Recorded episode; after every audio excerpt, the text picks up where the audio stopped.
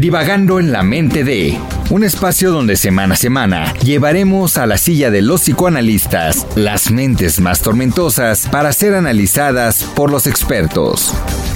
Con Rocío Arocha, Ruth Axelrod y José Estrada.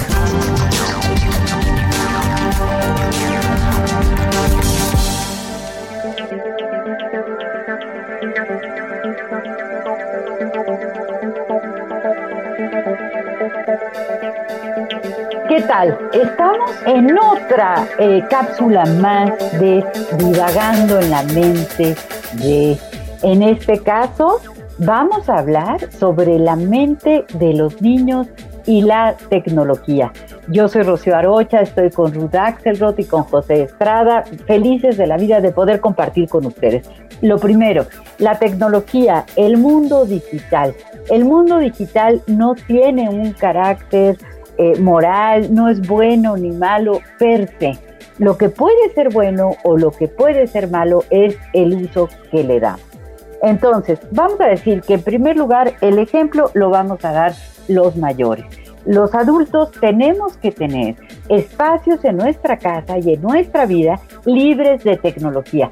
¿Para qué? Para que nuestros niños vean que nosotros también podemos desconectarnos y podemos entonces compartir platicar, platicar con ellos sobre lo que estamos viendo, eh, platicar con el niño cuando el niño está eh, eh, pegado a la tableta, al Zoom, cuando está jugando un juego en computadora. ¿Por qué no acercarnos y preguntarle qué está haciendo?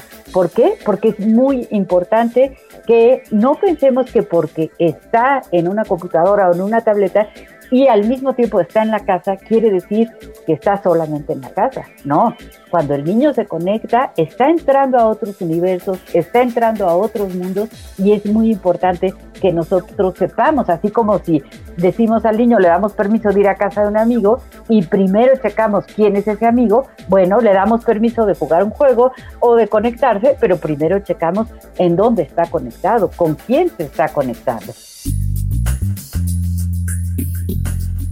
Bueno, creo que el tema es apasionante, la salud digital.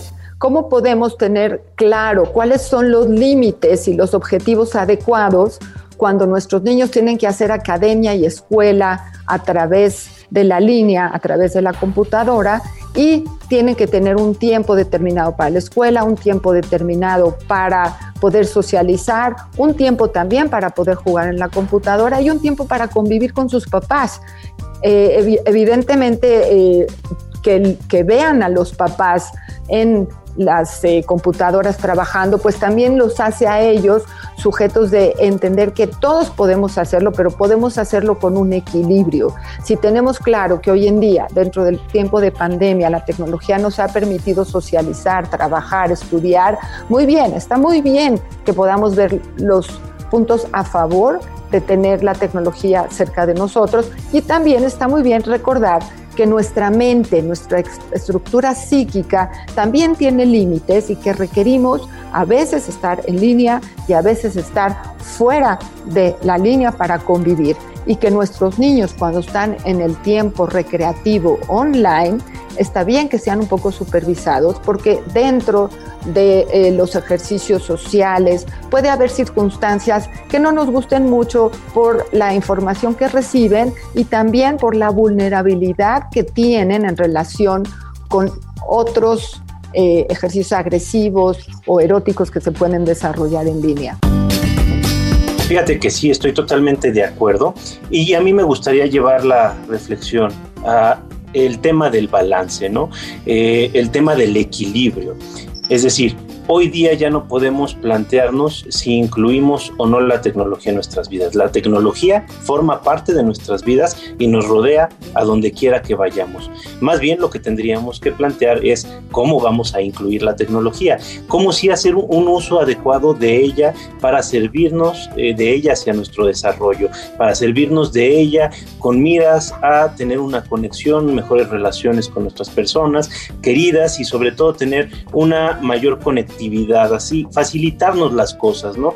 Digo, hoy día tenemos maravillas como el poder ya no ir al banco, sino tener el acceso directo a través de una aplicación o el poder conectarnos con nuestros seres queridos que se encuentran al otro lado del mundo. Entonces, más que nada se trataría de ver cómo sí, eh, cómo podemos hacer uso de ella de forma favorable y cómo no.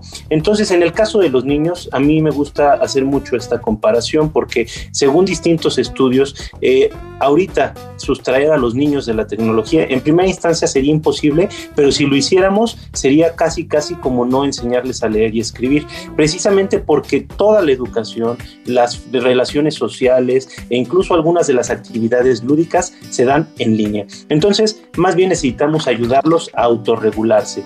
¿Cómo lo vamos a hacer? Como bien decía Rocío, a través del ejemplo, pero también ayudándoles a introyectar, es decir, a incorporar dentro de sí estructuras que les faciliten tener ciertos límites, que detecten ellos mismos cuando ya están excedidos de tiempo, que los ojos se les empiezan a irritar eh, y de alguna manera aprender eh, a medir sus propios tiempos para que con el tiempo ellos puedan llegar a tener una regulación por parte de ellos mismos, más que por castigos, amenazas o consecuencias dentro del hogar.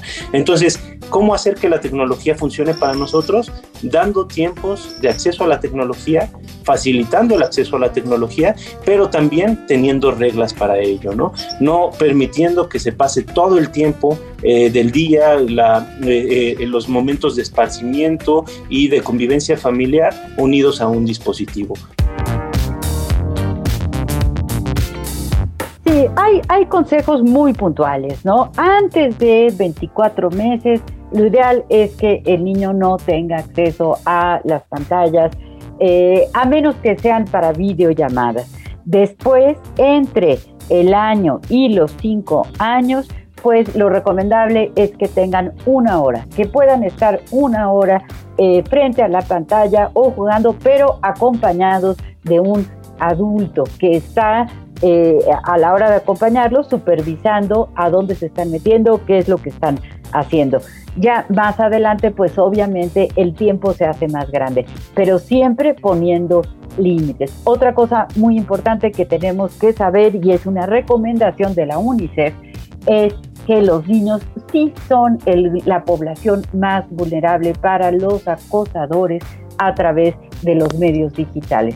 Por lo tanto, siempre estar pendientes, eh, estar cerca de ahí para saber qué es lo que están haciendo y platicarles, platicarles de los riesgos, hablarles de que si les están pidiendo datos, si les están pidiendo la dirección, si les están pidiendo encontrarse en algún lugar, pues también explicarles que muchas veces esa persona que aparentemente está en la pantalla puede no ser esa persona, que hay muchos trucos y que entonces el acoso y el abuso se puede dar de modo muy fácil con los niños. Son la población más vulnerable para este tipo de situación. Bueno, yo retomaría algunos valores importantes en relación con la salud digital, que tiene que ver con la libertad, la libertad de poder utilizar los medios digitales cuando yo los necesito, y no cuando tengo angustia, cuando tengo miedo de estar lejos del aparato, lejos del teléfono, lejos de la computadora. Eso le llamamos nomofobia. ¿Se acuerdan? Hicimos un programa también ya sobre nomofobia, en donde podemos encontrar la reacción de angustia, de separación, de terror de quedarse sin la posibilidad de tener el teléfono y poderse conectar, como si fuese parte de nuestro yo. Yo creo que podríamos hablar del yo digital, así como hablamos del yo financiero, el yo sexual y el yo corporal, podríamos hablar del desarrollo adecuado a la edad y al momento del yo digital de cada uno de nosotros, donde la regulación y la autorregulación tiene que ver con la, la autonomía y la autonomía y la independencia para poder llegar a buen puerto en relación con la relación con el aparato. ¿No, Pepe? Por supuesto, eh, fíjate que yo lo que quisiera hacer es un énfasis en que necesitamos darle herramientas a nuestros hijos para que puedan de alguna manera manejar la tecnología a su favor y que ella no obre en contra. Entonces, sensibilizarlos a los riesgos, como mencionaba Rocío, de la gente que está ahí. Muchas veces interactúan con personas que de alguna manera parecen niños, gente de su edad y que en realidad pueden ser personas 30, 40 años mayores que ellos y que están buscando alguna otra cosa, ¿no? Muchas veces comparten contenido personal sin darse cuenta del uso que las personas pueden dar de ello, ¿no? Incluso a sus conocidos, ¿no? Entonces, educarlos, educarlos a no subir eh, fotos personales más que con amigos de mucha confianza y en sus redes sociales que sean supervisadas con sus padres. Tener también controles parentales para que no accedan a contenido inapropiado para su edad, porque hay que recordar que la de un niño es como una esponja, ¿no? Y entonces sensibilizarlos a las posibilidades de riesgo que hay también con el uso de la tecnología para que puedan hacer un uso adecuado de ella y que se convierta en un disfrute y no en un problema tanto a nivel personal como a nivel familiar. Nos despedimos por hoy con esto y los esperamos para una futura entrega como todos los martes. Les mandamos un fuerte saludo. Hasta luego, gracias. Te esperamos cada semana en un episodio más de Divagando en la mente de a través de todas las plataformas de streaming por El Heraldo de México.